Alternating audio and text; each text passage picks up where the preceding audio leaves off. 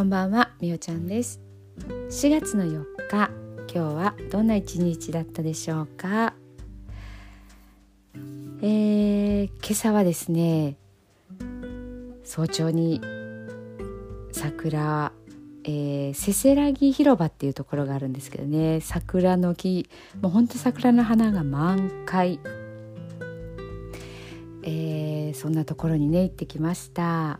6時過ぎぐらいにねあの着いたんですけども本当人もね、まあ、ちょっとはいらっしゃいましたね。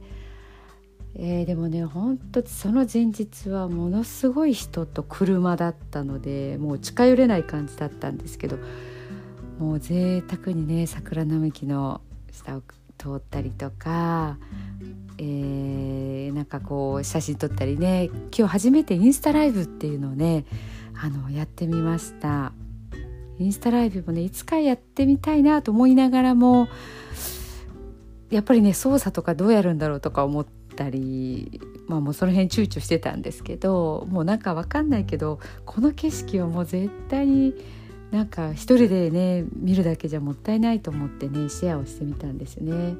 ちょっと画像がね今一つ良くなかったのであのもう一回ね Facebook の方でえーと、動画で撮ったらそっちの方はねすごく色が綺麗だったんですけどインスタライブのあんまり綺麗じゃないのかなと思いながら、まあ、それでもねもう操作もわからないからどこ押すのどこ押すのって言いながらちょっとやってみました。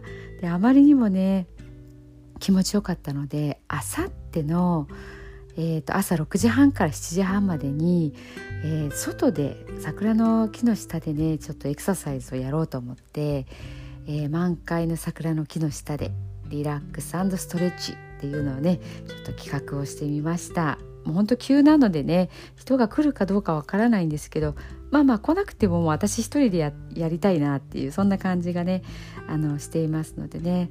本当にねあの気持ちのいい場所なのでもしよかったらちょっと検索してみてください。百軒川せせらぎ広場っていうところなんですね。えーとまあ、岡山市ちょとだけ中心地から離れてるんですけども、あのー、消防署があって中区消防署っていうところにね車を止めれるのでそのね、あのー、裏手になります。はい、もし岡山の方ね聞かれてる方いらっしゃったらね是非行ってみてください。桜の木がね若いんですよね。なので本当に下の方に桜がこう広がってるこう座ってご飯食べても頭の上に桜の木があるっていうそんな感じのところになります。はい。皆さんもねあの桜大丈夫でしたらぜひぜひお花見をしてみてください。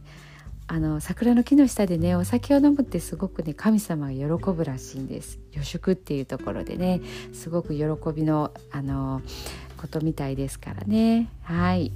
まあ、私はちょっと車で行くので飲めないです朝から飲んだらもう弱いので大変なことになりそうなんですけど。はい、まあ、ちょっとそんなことでお伝えをしてみました。では今日のね寝る前のノリと聞いてください。今日あなたはあなたを生き切った。ポジティブなあなたを表現したならポジティブなあなたを生き切った。ということ。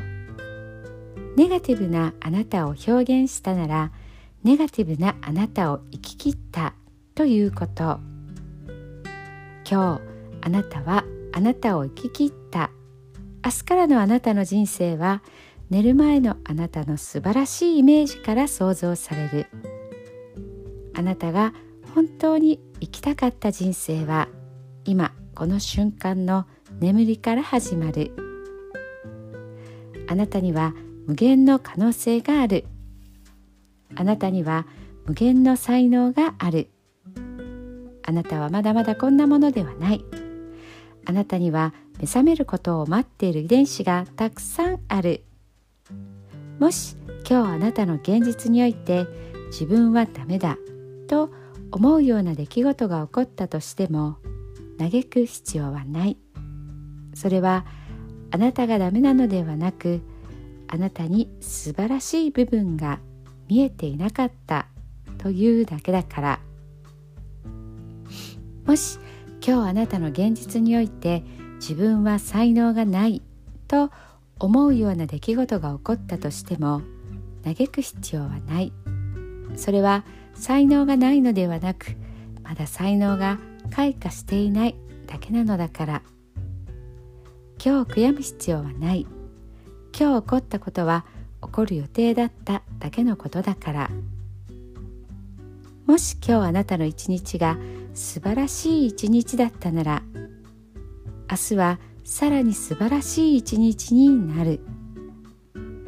もし今日あなたの一日が誇らしい一日だったなら明日はさらに誇らしい自分に気づく一日になる。あなたはまだまだこんなものではない。明日のあなたはこんなものではない。あなたにはまだまだ可能性がある。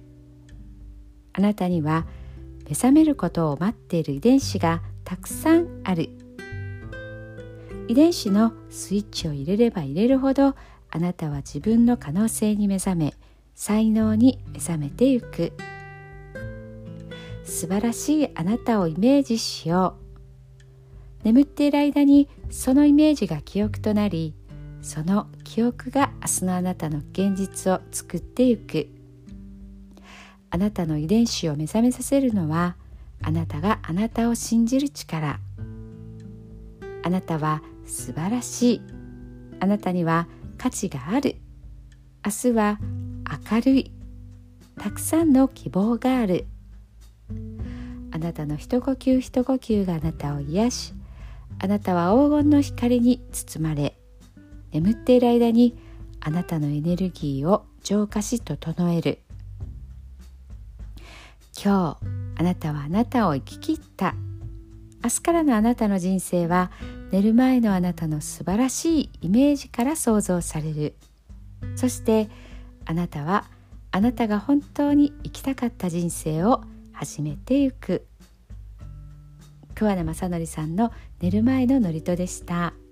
それではおやすみなさい。